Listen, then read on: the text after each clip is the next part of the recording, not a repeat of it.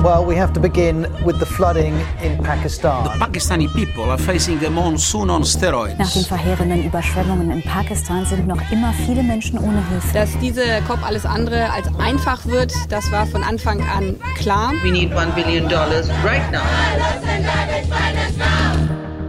Pakistan verschwindet. Das Land mit der fünftgrößten Bevölkerung der Welt steht zu einem Drittel unter Wasser. Untergegangen sind die Existenzen von mindestens 30 Millionen Menschen. Unterzugehen droht die Zukunft unzähliger. Doch Pakistan ist auch in anderer Hinsicht verschwunden. Die Katastrophe und ihre dramatischen Folgen werden hier bei uns kaum wahrgenommen. Entsprechend gering ist die Hilfsbereitschaft. Die Wut der Menschen in den betroffenen Regionen wächst und sie warten nicht auf Hilfe. Stattdessen werden die Forderungen nach Wiedergutmachung immer lauter.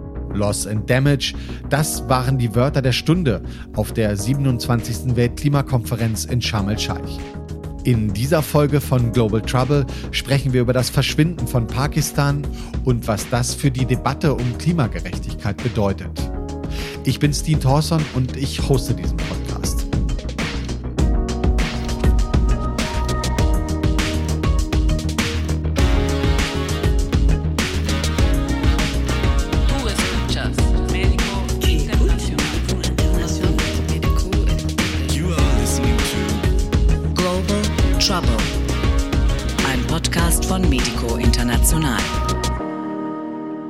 Das ist Folge 9 mit dem Titel Pakistan, ein Land verschwindet. Es geht um die Flutkatastrophe in Pakistan, aber mehr noch um die verschiedenen Dimensionen der Klimakrise und ihre Auswirkungen für den globalen Süden. Schon längst jagt in vielen Teilen der Welt eine Tragödie die nächste. Ganze Regionen werden mehr und mehr unbewohnbar. Die multiplen Krisen lösen Hunger, Seuchen, Leid, Flucht und Tod aus. Oft trifft es die Länder, die selbst am allerwenigsten giftige Stoffe in die Erdatmosphäre blasen und die am wenigsten Ressourcen haben für Schutz und Wiederaufbau. Ein Beispiel dafür ist Pakistan. Aber fangen wir von vorne an. We're at this ground zero of, of uh, a climate dystopia. This is nature not going back to normal. Das hat Sherry Rehmer Ende August gesagt. Sie ist Ministerin für Klimawandel in Pakistan und sie versucht, Worte dafür zu finden, was in den Wochen zuvor in ihrem Land passiert ist. Auf eine lange und extreme Dürre folgte eine Monsunzeit, so wie es sie seit Beginn der Wetteraufzeichnung noch nicht gegeben hat. Etwa das Fünffache der üblichen Niederschlagsmenge fiel vom Himmel. Hinzu kommt, dass im Himalaya-Gebirge die Gletscher von Jahr zu Jahr schneller schmelzen und immer größere Wassermassen die Berge hinabfließen. Auf dem Weg zum Meer im Süden des Landes durchqueren sie die sehr flache pakistanische Provinz Sindh. Hier staute sich das Wasser, Flüsse traten über die Ufer, Kanäle liefen über und weite Teile Pakistans gingen unter. Ein Drittel der Fläche dieses Landes. Mitten in Pakistan hat sich ein Ozean ungefähr so groß wie Deutschland gebildet. Straßen, Äcker, Dörfer, ganze Städte sind überflutet. Die Folge, mindestens 30 Millionen Menschen sind ohne Obdach. Thomas Seibert, seit vielen Jahren bei Medico International für Pakistan zuständig, hat das Land mehrfach besucht und steht auch jetzt in ständigem Kontakt mit mehreren Partnerorganisationen von Medico, die vor Ort Hilfe leisten. Auf irgendwelchen kleinen Stücken Landes, die sich aus der riesigen Wasseroberfläche erheben, ja, das kann eine Straßenerhöhung sein, ein Hügel sein. Dort siedeln diese Menschen, haben sich äh, gerettet dorthin. Es sind noch immer nicht alle Menschen erreicht worden. Und wenn man sich jetzt vorstellt, man steht jetzt auf so einer kleinen Insel, ja, und eigentlich befindet man sich mitten im Land. Und dann ist es aber so, man dreht sich einmal um sich selbst und sieht jeweils bis an den Horizont nur Wasser, aus dem irgendwo irgendetwas rausragt. Das ist die Situation, in der Millionen von Menschen jetzt immer noch stecken. Der Höchststand der Überflutung ist jetzt einige Wochen her. Das Wasser hat sich vielerorts zurückgezogen. Menschen versuchen zu ihren Häusern zurückzukehren. Die Aufräumarbeiten haben begonnen. Doch die Schäden haben ein dramatisches Ausmaß und sie werden bleiben. Das eine ist äh, eine Hungerkrise. Die Ernte diesen Jahres ist vernichtet worden. Die Weizenernte ebenso wie die Baumwollernte. Die Leute haben nichts. Es gibt aber auch gleichzeitig keine Aussaat. Es wird keine Aussaat möglich sein. Das heißt, auch im nächsten Jahr wird es keine Ernte geben. Und das zweite Moment, wenn man sich jetzt vorstellt, dass eine endlose Landfläche überschwemmt ist mit stehendem Gewässer, das ist natürlich eine ideale Brutstätte für Myriaden von Mücken. Und das heißt, Malaria und andere von Mücken äh, übertragene Krankheiten bedrohen die Menschen und haben sie längst im Griff. Und dann das dritte langfristige Problem, dass das alles ja Unmengen an Geld kosten wird. Die Behebung der Schäden, irgend so etwas wie ein Wiederaufbau. Ja. Und schon vor den Überflutungen war klar, Pakistan steht auf der Liste der etwa 70 Länder des globalen Südens, die vom Staatsbankrott bedroht sind. Das ist ja eine ganz umfassende Krise, die wir haben. Pakistan steht auf dieser Liste ganz oben. Man hat schon vor den Fluten mit einem Bankrott gerechnet. Und dieser Bankrott ist jetzt vermutlich etwas, was in der nächsten Zeit auf uns zukommt. Das heißt, der pakistanische Staat hat schlicht und einfach keine Mittel mehr, um in irgendeiner Art und Weise sich um seine Leute zu kümmern. Und jetzt kommt das nächste. Also wir, wir, wir sind jetzt wirklich an einem ganz, ganz dramatischen Punkt. Das nächste, was jetzt kommt, ist, das ist das Eintreffen, das schon eingetroffen sein der Klimakrise. Das heißt, das, was jetzt passiert ist, muss nicht im nächsten Jahr sich wiederholen. Es kann sein, dass das nächste Jahr ein relativ normales Jahr wird, so wie eben das Klima in Pakistan ist. Aber es kann sein, dass in zwei Jahren, in drei Jahren, in fünf Jahren, in neun Jahren dasselbe kommt. Und es wird jetzt immer wiederkehren. Fassen wir zusammen. Was sich im Süden Pakistans zugetragen hat, ist eine der größten, wenn nicht sogar die bislang größte durch die Klimakrise ausgelöste Katastrophe. Die Überschwemmungen haben vielen Millionen Menschen alles genommen, die Gegenwart und die Zukunft eines Landes, in dem rund dreimal so viele Menschen leben wie in Deutschland, ist untergegangen. All das hat man mitbekommen. Oder nicht? Oder nur am Rande? Zufall wäre das jedenfalls nicht, denn Pakistan ist noch einmal und anderswo untergegangen. Hier ist das erste deutsche Fernsehen mit der Tagesschau.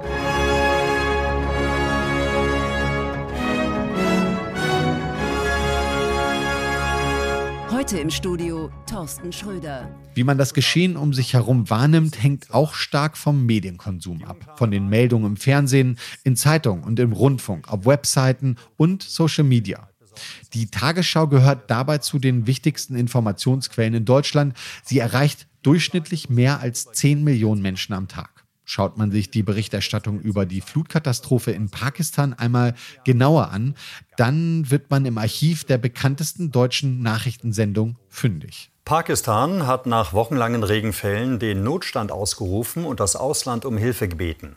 Große Teile des Landes sind überflutet. Nach Regierungsangaben haben weit über 30 Millionen Menschen mit den Folgen des Monsuns zu kämpfen.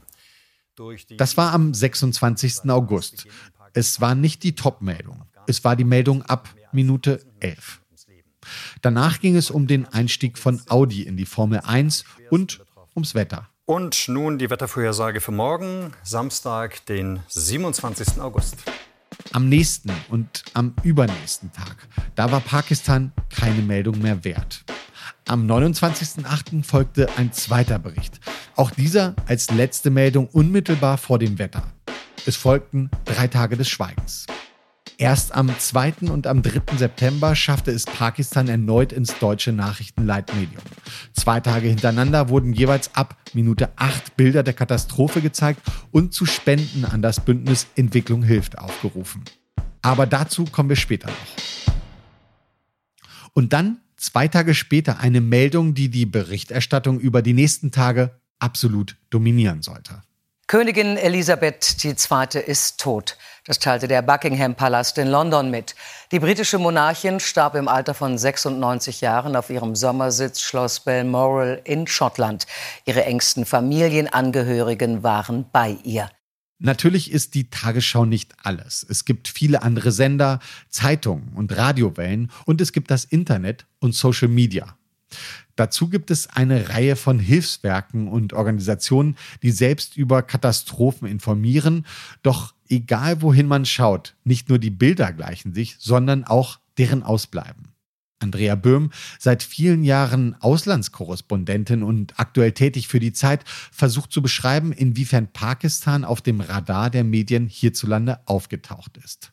Ich kann für uns selber sagen, wir hatten ein, wie ich finde, von den Kollegen und Kolleginnen ein sehr gutes Stück darüber, die, was die Dimension der Katastrophe beschrieben hat, also bei uns in der Zeit aber auch die ganze Frage von, wie äh, geht man eigentlich mit den Verlusten äh, um, die Länder im globalen Süden jetzt schon durch äh, die Klimakrise erleiden, die sie maßgeblich eben nicht mit verursacht haben. Ansonsten ist auch bei uns in der Zeit, war danach Sendepause, was Pakistan angeht. Ähm, dasselbe gilt für die allermeisten anderen Medien.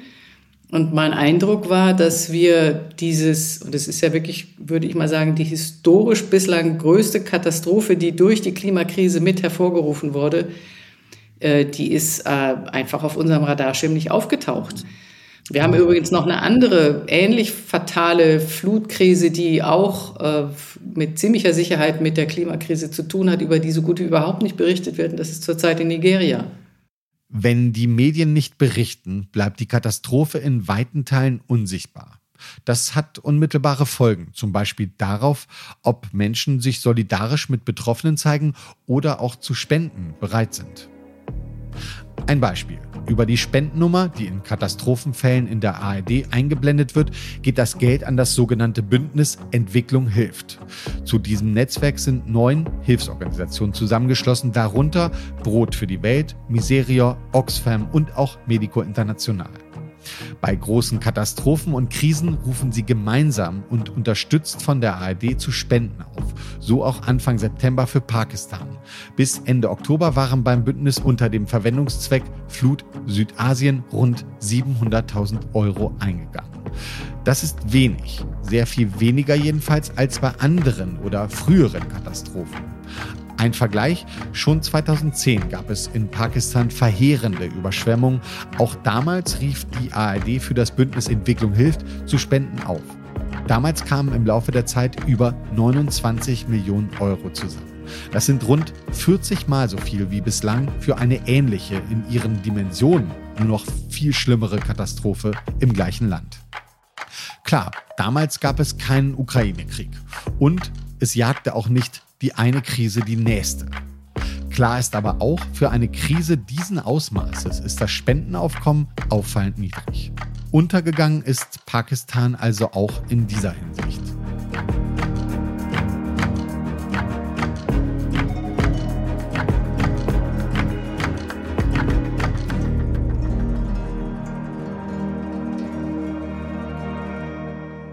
Warum ist diese Katastrophe so wenig öffentlich wahrgenommen worden? So ist es nicht nur in Pakistan. Es gibt unzählige andere Krisen und Nöte, die in unserer Berichterstattung nicht vorkommen und dadurch auch kaum wahrgenommen werden. Was muss überhaupt passieren oder zusammenkommen, damit das anders ist? Wie also wird eine Katastrophe konstruiert? Genau mit dieser Frage hat sich der Historiker und Medienwissenschaftler Patrick Merziger beschäftigt. Das ist ganz interessant. Also ich würde sagen, eben das liegt weniger in der Substanz, also in dem, was in der Welt passiert, also was vor Ort eigentlich geschieht, als eher bei uns. Also die Katastrophe sind wir sozusagen. Es geht eher darum, welche Routinen und Vorgänge und Prozesse hier ablaufen, als jetzt konkret am Ort. Es braucht natürlich ein Schadensereignis oder ein Negativereignis, wie immer man das neutral nennen will. Aber dass es dann zu einer Katastrophe wird, das ist dann unsere Aufgabe beziehungsweise unser Beitrag auch dazu. Und äh, da sind eben ja letztlich drei Felder ganz entscheidend in Deutschland. Das ist einerseits natürlich die Politik und deren Beobachtung der Welt. Das ist zum Zweiten sind es die Hilfsorganisationen und wie die in die Welt schauen. Und zum Dritten eben auch ganz, ganz wichtig und immer wichtiger die Medien. Die Medien. Sie können Krisen sichtbar machen und kommunizieren. Sie können auch aus nichts eine Krise machen und zu einer Katastrophe inszenieren. Oder umgekehrt eine wirkliche Katastrophe einfach ausblenden. Und genau das geschieht nicht nur im Fall von Pakistan. Es geschieht ständig. In der ersten Jahreshälfte 2022 wurde in der Tagesschau über das britische Königshaus umfangreicher berichtet als über den globalen Hunger und dem Sport mehr Sendezeit eingeräumt als allen Staaten des globalen Südens zusammen. Das ist die Stimme von Ladislaus Ludischer, der an der Goethe-Universität in Frankfurt arbeitet. Er ist Autor einer Medienstudie. Darin ausgewertet wurden mehr als 5000 Sendungen der ARD-Tagesschau über einen Zeitraum von über zehn Jahren. Die Ergebnisse zeigen, dass die Länder des globalen Südens massiv und konstant vernachlässigt werden. Was bei Fremden hervorruft, ist, dass dramatische Katastrophen, die sich zeitgleich im globalen Süden ereigneten, randständig oder erst gar nicht aufgegriffen wurden. Ob die extremen Hitzewellen auf dem indischen Subkontinent, die Menschenrechtsverletzungen in der Bürgerkriegsregion Tigray, die allgemein angespannte humanitäre Lage in Äthiopien oder die heftigsten Fluten in Bangladesch und Indien seit Jahren, die Millionen Menschen obdachlos machten. Alle diese Themen wurden in den Nachrichten nur marginal behandelt. Mit dieser Einschätzung ist Ladislaus Ludischer nicht allein. In einer anderen aktuellen Studie von Marc Engelhardt, dem derzeitigen Vorsitzenden der Rechercheplattform Korrektiv, ergibt sich ein ähnliches Bild. In den wesentlichen regionalen wie überregionalen deutschen Zeitungen spielen Themen des globalen Südens kaum bis gar keine Rolle. Woran liegt dieses Verblassen der Welt? Nach Meinung von Engelhardt gibt es strukturelle Ursachen innerhalb der Medienbranche. Da ist der Spardruck in Redaktionen, da sind geschrumpfte Budgets, die Konkurrenz der Sendeplätze, die zur Ausdünnung der Auslandsseiten geführt hat. Da sind inzwischen stark ausgedünnte Netzwerke von Auslandskorrespondentinnen. All das führe dazu, dass die Welt in der medialen Darstellung zusammengeschrumpft ist. Aber ist das schon die Antwort? Wir haben mit verschiedenen Medienschaffenden gesprochen und nochmal bei Andrea Böhm von der Zeit nachgefragt. Welche Gründe für die mangelnde Berichterstattung kommen hier zusammen?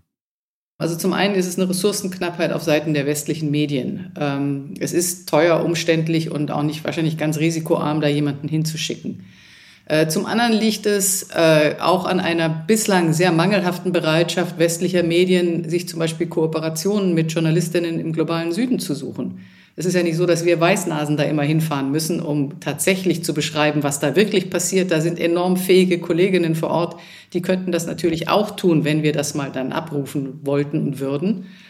Und das andere ist natürlich ähm, die sogenannte Aufmerksamkeitsökonomie, die bei uns momentan fast komplett durch die Geschehnisse und den fürchterlichen Krieg in der Ukraine absorbiert ist und dann in der Öffentlichkeit wenig Platz lässt. Ich höre das Argument selber unter Kolleginnen oft, wenn man dann sagt, ja, wir müssten aber eigentlich auch noch über das äh, berichten, ob das jetzt die Flutkatastrophe in Pakistan ist oder der Krieg in Äthiopien, in Tigray, wo sie dann sagen, nein, das ist zu viel, das kann die Leserschaft nicht mehr verdauen. Wo ich mir dann denke, ja, das ist eine Herausforderung an uns. Die, das, das sind nun mal Dinge, die passieren, die müssen dann auch in unserer Berichterstattung abgebildet werden. Und so momentan ähm, ja, gehen sie im Prinzip verloren in so einer vagen, sehr verschwommenen Wahrnehmung ja Gott, ähm, das ist jetzt mal sehr überspitzt formuliert, da unten im globalen Süden, da ist es immer ganz schlimm. Auch die freie Journalistin Cham Jaff, die in ihrem Newsletter What Happened Last Week die blinden Flecken des Globus betrachtet, hat ihre Einschätzung zu diesem Thema mit uns geteilt. Ich würde es aber auch nicht ausschließen, dass einer der Gründe für die magere Berichterstattung, für diese vom Klimawandel sehr stark mit verursachte Flutkatastrophe daran liegt, dass Klimaberichterstattung an sich viele Mängel aufweist. Es ist leider Fakt, dass auch hierzulande viele Journalistinnen und Intendantinnen noch nicht begriffen haben, was für eine Bedrohung die Klimakrise für die Menschheit inzwischen darstellt. Ich glaube, dass Kontext sehr wichtig ist. Äh, sehr oft sind es nicht völlig verschiedene Krisen gleichzeitig, auf die wir gucken können, sondern sie bedingen sich gegenseitig. Diese Zusammenhänge zu verstehen, umfassender zu berichten, große Trendthemen zu vereinen, das kann eine Lösung sein. Dann gibt es noch die Frage nach dem Inhalt, denn unser Verständnis und unser Eindruck von anderen Weltregionen ist maßgeblich von Inhalten getrieben, die durch Gewalt, Katastrophen und Krieg geprägt sind. Die Medien bestätigen so immer wieder Stereotype eigentlich von Regionen, die wir teils in der Schule, an der Uni oder auch in Filmen gelernt haben. Und wenn wir über Stereotype berichten, beziehungsweise wenn wir über Stereotype lesen, Natürlich hat das keinen Nachrichtenwert, weder für Redaktionen noch für Konsumentinnen von redaktionellen Inhalten. Wir denken uns, das wissen wir doch schon. Da bleiben dann eben wenige Themen hängen und wenn sie dann doch hängen bleiben, dann verhindern eben diese Stereotype eine tiefere und nachhaltigere Auseinandersetzung mit den Themen. Das heißt, eine Lösung kann auch sein, einen neuen Zugang zu den Regionen zu finden. Welche weiteren Aspekte haben wir bisher noch nicht erzählt? Wo findet Fortschritt auch statt? Nicht nur im Westen, sondern auch wo noch? Wir reden immer von einer globalisierten Welt. Aber ich glaube, unser Journalismus ist tatsächlich noch nicht so global, wie wir uns das vielleicht denken. Da gibt es auf jeden Fall noch sehr, sehr viel Verbesserungspotenzial.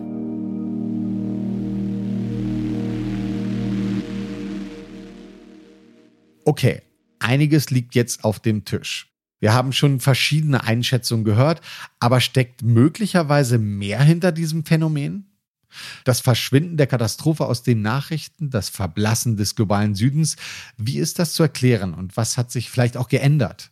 Wieso wurde über die Flutkatastrophe 2010 in Pakistan damals noch deutlich mehr berichtet und warum lösten die Bilder der Wassermassen damals eine enorm viel größere Spendenbereitschaft aus? Wie also konnte Pakistan so untergehen? Dazu hat uns Patrick Merziger Erklärungen mitgegeben, die mit dem Begriff und der Konstruktion von Katastrophen zu tun haben. Wenn wir ein Negativereignis oder einen Schadensfall als Katastrophe kommunizieren, können wir eben auf solche äh, vorgeprägten Vorstellungen natürlich immer wieder zurückgreifen, die da eben sind, ähm, dass das plötzlich hereinbricht, dass es keine Verantwortung gibt, ähm, dass es eben auch, also dass die Schuldfrage letztlich sich gar nicht stellt ähm, oder die verantwortlich die Frage nach Verantwortlichkeiten gar nicht stellt, sondern dass das und das ist eine sehr, sehr alte Vorstellung, die aber durchaus immer noch virulent ist, dass das so wie so ein von Gott gesandtes Ereignis der Strafe ist. Ne? Und äh, darauf kann, können diese Katastrophenkommunikation immer und immer wieder aufbauen, dass sie eben sich bestimmte Fragen gar nicht stellen muss, weil es eben plausibel ist, das so zu kommunizieren. Doch diese Erzählung wird brüchig, wenn man die Geschehnisse in Pakistan auf den Klimawandel zurückführt. Und damit verliert diese Katastrophe als Katastrophe natürlich sofort an Überzeugungskraft. Ne? Also man kann es nicht mehr als plötzlich hereingebrochen, ähm, als da kann keiner was für, die Menschen sind unschuldig vor Ort, ähm, es ist, ähm, wir haben damit auch nichts zu tun. Ne? Das ist auch immer ganz wichtig für eine Katastrophe, dass, dass wir damit nichts zu tun haben, äh, sondern im Gegenteil. Das ist natürlich was, wo, wo wir ganz zentral betroffen von sind und, und wo wir auch sozusagen Verantwortung haben, wo es auch Vorbereitungen für gab, sozusagen für diese Katastrophe. Und diese Katastrophe wurde ganz spezifisch von Anfang an eben als Folge des Klimawandels kommuniziert und das ist etwas, was in Deutschland, glaube ich, dann nicht so gut ankommt, äh, wenn, wenn, äh, wenn dann sozusagen wir auch noch eine Verantwortung dafür tragen sollen. Also das kann man dann zumindest nicht mehr als Katastrophe kommunizieren. Wenn die Katastrophe in Pakistan hierzulande gerade deshalb weitestgehend ignoriert wird, weil sie so offenkundig vom Menschen, von unserer wachstums- und profitorientierten kapitalistischen Wirtschaftsform und damit vor allem von den Industrienationen verursacht wurde, dann ist es kein Übersehen und kein Nicht in den Blick bekommen. Dann ist es ein aktives Wegsehen, Verdrängen, vielleicht sogar Abspalten. Auch die Journalistin Andrea Böhm spricht im Hinblick auf Pakistan von einer schrumpfenden Bereitschaft, sich mit den Krisen im globalen Süden auseinanderzusetzen. Denn wenn man das mal sehr, sehr kritisch und auch reflektiert tut, dann stellen sich natürlich auch Fragen für die eigene Rolle, nicht nur was das Verursachen von CO2-Emissionen angeht, sondern auch, wie wir gerade mit den Ländern und den Gesellschaften im globalen Süden umgehen, die am stärksten unter etwas leiden, was wir verschuldet haben. Und da kommen natürlich dann Debatten im, in, in, in Gang, die man hier vielleicht momentan auch noch nicht so gerne führen möchte. Das ist jetzt, klingt so ein bisschen konspirativ, aber ich glaube schon auch, dass diese Art von Verdrängung damit eine Rolle spielt. Okay, langsam puzzeln wir uns die verschiedenen Facetten des Verschwindens zusammen und sie beginnen irgendwie ein Bild zu ergeben. Wie aber funktioniert dieser zugrunde liegende Empathieverlust oder diese Aufspaltung der Empathie zugunsten der einen Katastrophe und zulasten der anderen? Das wollten wir nochmal genauer wissen und haben uns deshalb mit der Philosophin und Publizistin Eva von Redeker verabredet.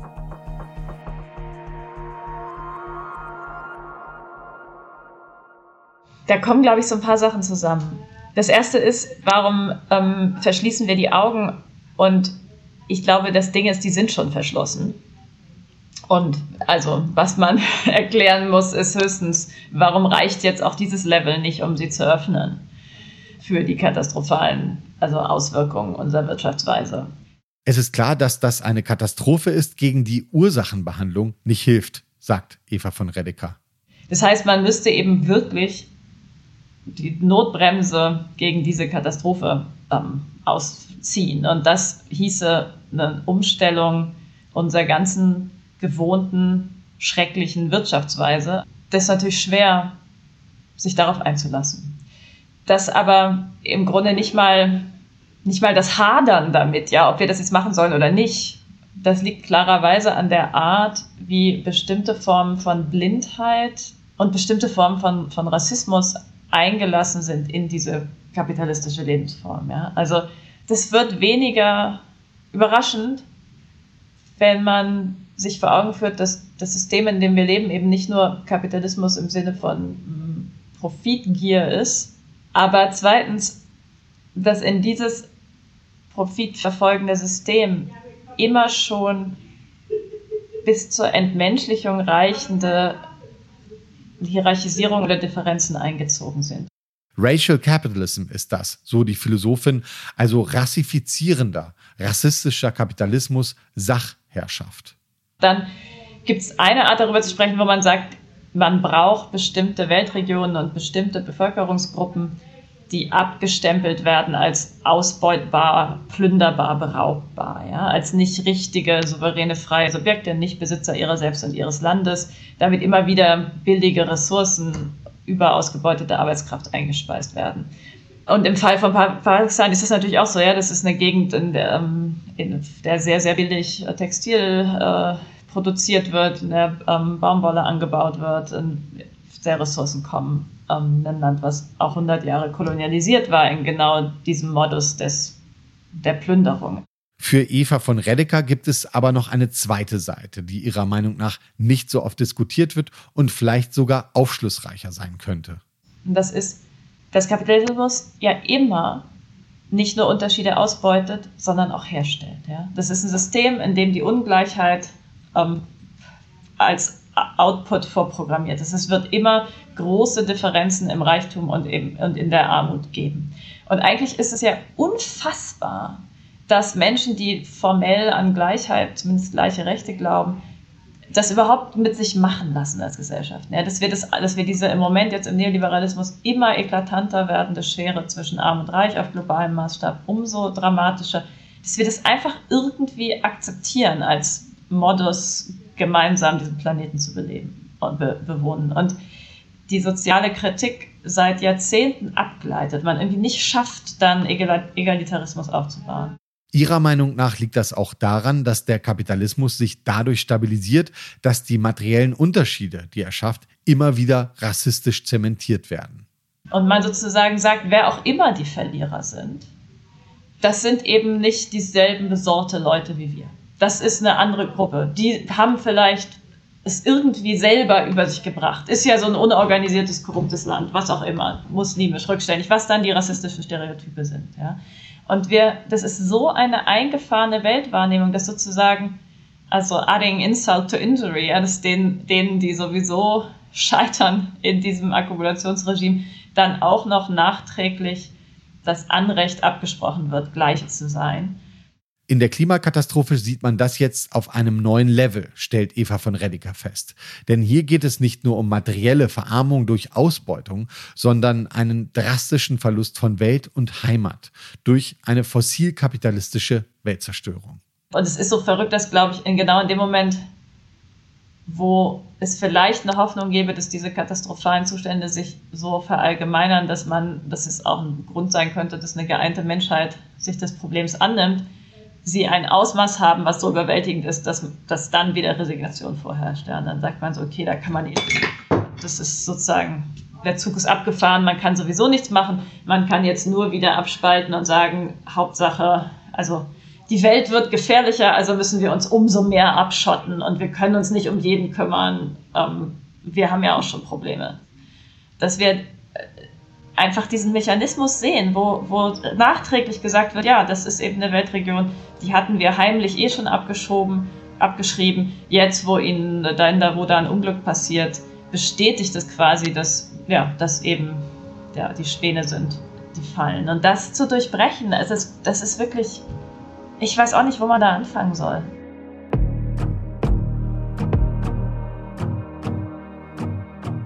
Auch die Vereinten Nationen haben damit zu kämpfen, dass die Welt von Pakistan nicht viel wissen will. Die Hilfsgelder der Geberländer fließen spärlich und decken nur einen Bruchteil von dem ab, was nötig ist. Lasst uns aufhören mit dem Schlafwandeln. Das sagte dann auch Generalsekretär Antonio Guterres. Heute ist es Pakistan und morgen könnte es euer Land sein. Let's stop sleepwalking towards the destruction of our planet by climate change. Today, it is Pakistan. Tomorrow, it could be your country. Wer Schaden verursacht, muss zahlen. So selbstverständlich diese Regel in allen möglichen Bereichen des Lebens gilt, so abwesend ist sie im Bereich der Klimapolitik.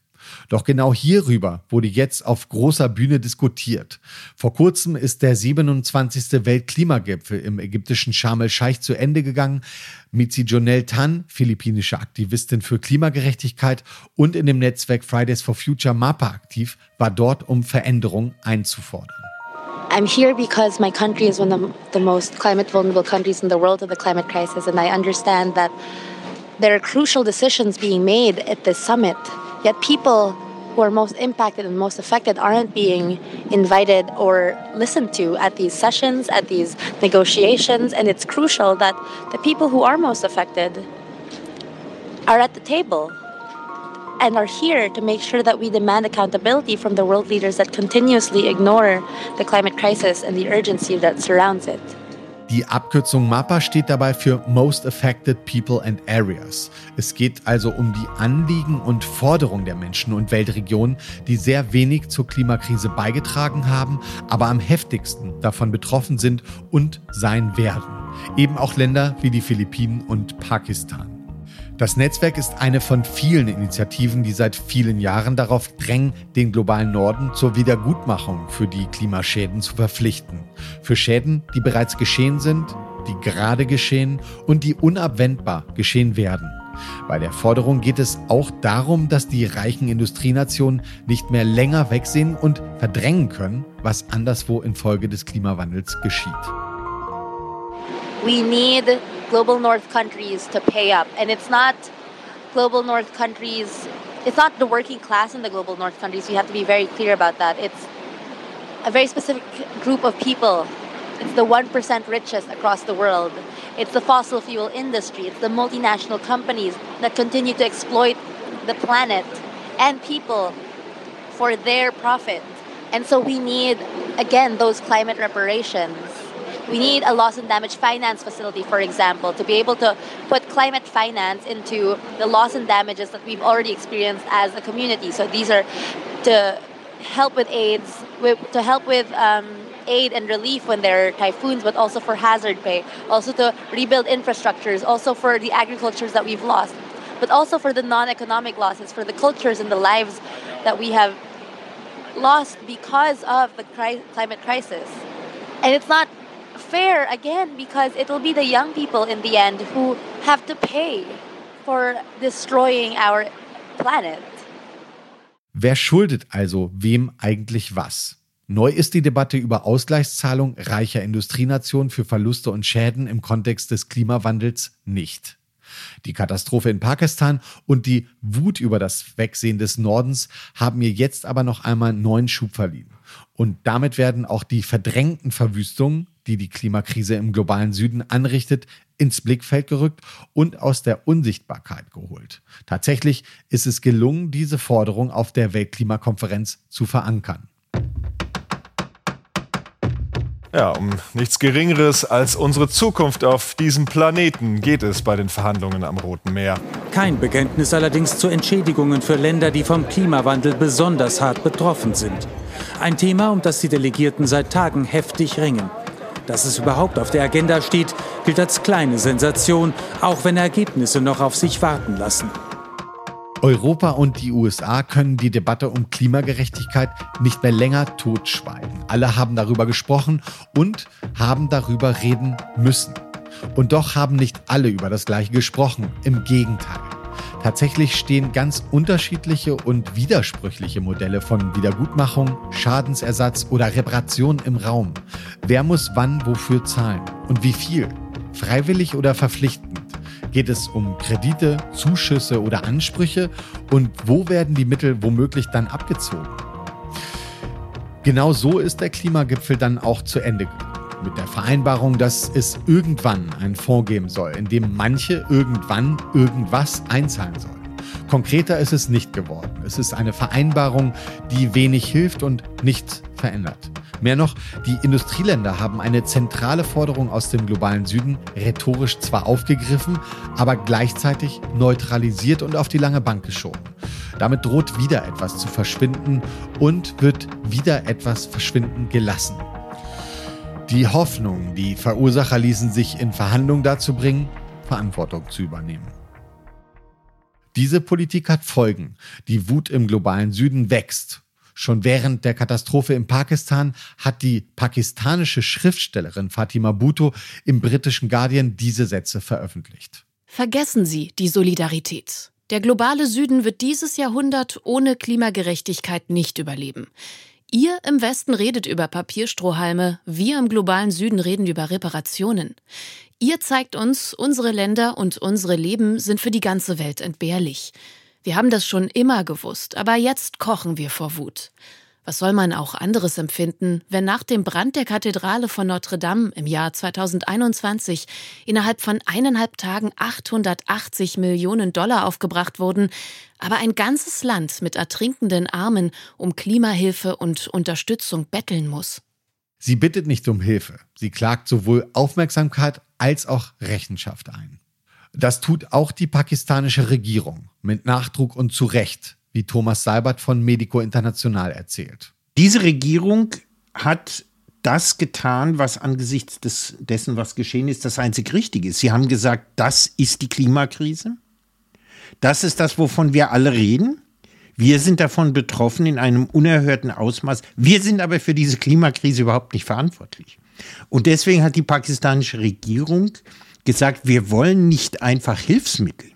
Wir wollen nicht, dass ihr uns freiwillig irgendetwas geht, damit wir besser zurechtkommen mit dem, was uns widerfahren ist, sondern wir wollen, dass ihr für die Schäden aufkappt, für die ihr verantwortlich seid. Deshalb fordern wir nicht Hilfe, sondern Reparationszahlungen seitens der USA, seitens der EU, seitens der Länder, die tatsächlich für die Klimakrise verantwortlich sind, im vollen Ausmaß dessen, was uns widerfahren ist, und diese Forderung wird nicht einmal kommentiert, dass die Weltordnung, in der wir leben, und das ist im Grunde der, der weiteste Horizont, so beschaffen ist, dass diese Weltordnung und die führenden Mächte dieser Weltordnung es sich leisten können, eine solche Forderung nicht einmal zu kommentieren. Das ist ja noch weniger, als wenn sie sie zurückweisen würden. Das reflektiert die Machtverhältnisse, die unsere Weltordnung bestimmen. Was tun, wenn Europa, die USA und andere Länder auf dem Verhandlungsweg nicht bereit sind, Wiedergutmachung zu zahlen? Eine Möglichkeit könnte sein, sie auf dem Weg des Rechts und über Gerichtsurteile dazu zu verpflichten. Lässt sich Klimagerechtigkeit vor internationalen Gerichten einklagen? Um das zu prüfen, wird Thomas Seibert von Medico International so bald als möglich nach Pakistan reisen. Wir werden also äh, mit pakistanischen Anwälten ähm, vor Ort sprechen und werden schauen, inwieweit äh, diese offensichtlich gegebene Option, Klage zu führen, tatsächlich ähm, Bestand hat. Wir haben ja bereits Klage geführt in Sachen Pakistan als Medico mit unseren Partnern wegen ähm, des Zusammenbruchs einer Textilfabrik mit äh, an die 300 Toten. Und auch da war es uns ein doppeltes Anliegen mit der Klageführung. Und das wird jetzt wiederkehren, wenn sich denn herausstellen sollte, dass diese Klageführung möglich ist. Und die Frage, was geschieht, wenn ein internationales Gericht die Reparationsforderung der pakistanischen Regierung als völkerrechtlich legitim ansieht. Das ist natürlich ein ganz wesentlicher Punkt. Aber der andere Punkt ist natürlich, dass wir versuchen, auf diese Art und Weise das zu erreichen, was den Menschen in Pakistan und uns allen äh, ganz grundsätzlich verweigert wird, überhaupt Kenntnis zu erhalten. Das heißt, wenn es ein solches internationales Gerichtsverfahren geben wird über die Frage, ob die internationale Staatengemeinschaft Pakistan Reparationen schuldet für eine, die Verwüstung des Landes infolge der Klimakrise, dann ist das natürlich ein Punkt, mit dem wir hoffen, Öffentlichkeit zu schaffen. Diese Öffentlichkeit fordert auch Mitzi Jonel Tan ein. Denn die Wut ist groß, ihre Geduld aufgebraucht und sie hat eine Nachricht an die Mächtigen des globalen Südens, die sie von der Klimakonferenz in Sharm el-Sheikh aus via Instagram verbreitete. The global north leaders, especially Joe Biden, show us the money. It's as simple as that. You're capable of financing loss and damages in the form of grants and not loans because you have poured so much money in the fossil fuel industry since the Paris Agreement. If you are actually the climate president that you claim to be, then demand climate justice alongside us. Cut down your carbon dioxide emissions, show us the money, give us the climate reparations that we deserve.